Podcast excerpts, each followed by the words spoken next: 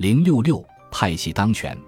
奥斯曼帝国早年的政治斗争中的一个关键部分，就是随着奥斯曼政府越来越官僚化和中央集权化，他的宗教越来越要求正统。安纳托利亚大部分地区则对奥斯曼政府强制推行的统一化表现出抗拒。在以穆斯林人口为主的安纳托利亚，针对奥斯曼中央政府的叛乱。竟然比以基督教人口为主的巴尔干地区更强烈。乍看之下，这似乎令人惊讶。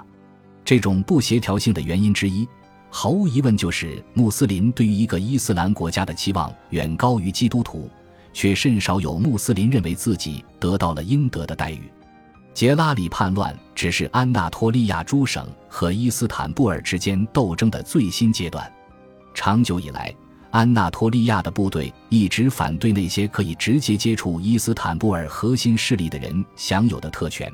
如今，这里又出现了新的变数：伊斯坦布尔的权力争夺者们之间的关系紧张，其中苏丹的部队在这些争夺者中居上风。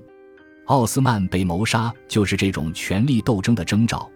这种斗争造成未来多年奥斯曼国内政治动荡不安。也成为各省在发泄不满与表达愤怒时的完美借口。为苏丹奥斯曼被谋杀而采取的复仇行动，竟然来自一个让人意想不到的地方，即安纳托利亚东部的埃尔祖鲁姆省。该省总督阿布哈兹的穆罕默德帕夏领导了一场叛乱，他与当时的大维齐尔太监穆罕默德帕夏有姻亲关系。阿布哈兹的穆罕默德在他担任多个职务时，一直都是奥斯曼政权的模范公仆。不过，佩奇的易卜拉欣已感觉到山雨欲来。一六二二年，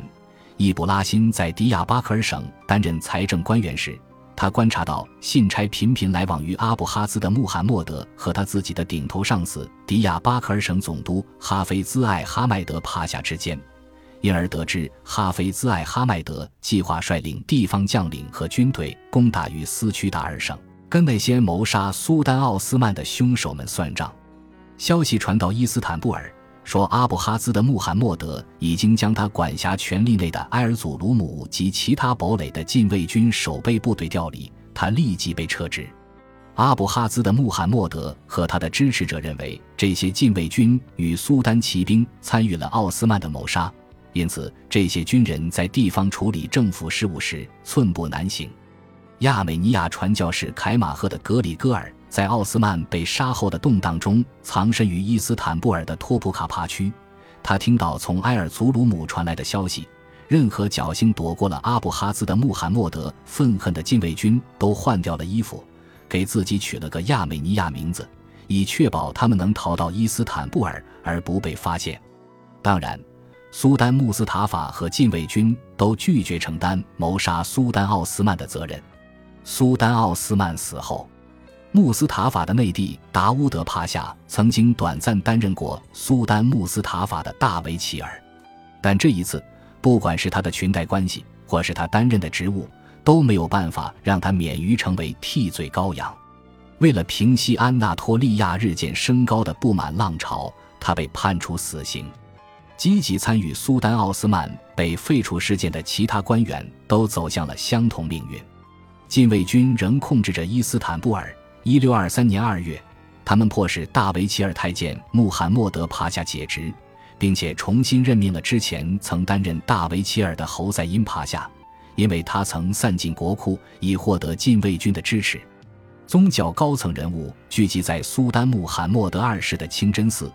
要求新任大维齐尔下台，因为他攻击了他们的一位成员。纵使大维齐尔和他的禁卫军拥护者一再威胁，也未能撼动他们的决议。随后，这些宗教人物受到了大维齐尔派去的暴徒攻击，许多人被谋害，尸体被扔进大海。与此同时，阿布哈兹的穆罕默德帕夏对自己被免除埃尔祖鲁姆的总督职务一事异常愤怒。而且，他也充分了解到伊斯坦布尔目前的紧张局势和中央的权力真空状况。他开始招募军队，一些人仍对忠于苏丹的部队在杰拉里叛乱中与安纳托利亚和叙利亚镇压地方叛军时的无情手段记忆犹新；一些人则感到被加入安纳托利亚阿拉伯联军的虚假希望欺骗。阿布哈兹的穆罕默德成了这些人效忠的对象。招募乐于对付苏丹部队的兵员并不困难。通报送抵伊斯坦布尔，报告阿布哈兹的穆罕默德帕夏率领四万人马进军安卡拉，首都派遣的使者没能让他放弃进军。一六二三年五月，政府派出苏丹的军队迎战，不过政府军指挥官很快就发现，苏丹的军队不足以抗衡阿布哈兹的穆罕默德帕夏的军队，他撤退到了布尔萨。而不是直面必然的战败。阿布哈兹的穆罕默德围攻安卡拉七个月，帝国国库没有足够的钱支撑部队打一场胜仗，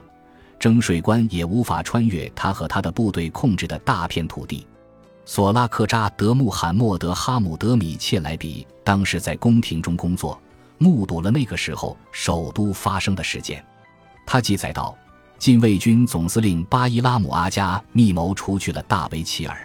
因他掏空了国库以安抚支持他的禁卫军。受到这件事鼓励，曾经被已下台的大维齐尔折磨过的教士向苏丹穆斯塔法的母亲请愿，说他的儿子已经难以胜任治理帝国的重任。强硬地说，如果他继续待在苏丹宝座上，那么如今遭遇的风雨飘摇和惊涛骇浪只会进一步加剧。有人说。为了维护帝国及其仆人的最大利益，穆斯塔法应该退位，让十一岁的王子穆拉德继位。他是苏丹艾哈迈德一世仍活着的年纪最大的儿子。穆斯塔法的母亲恳求让他免去一死，这个要求得到了尊重。反正他也没有党羽，不至于构成威胁，所以他再度消失，归隐后宫。一六三九年，他终于辞世，却没人能决定该在哪里埋葬他。他的遗体在停放十七个小时后，才被草草埋葬在阿亚索菲亚清真寺庭园中一个废弃的橄榄油坊里。本集播放完毕，感谢您的收听，喜欢请订阅加关注，主页有更多精彩内容。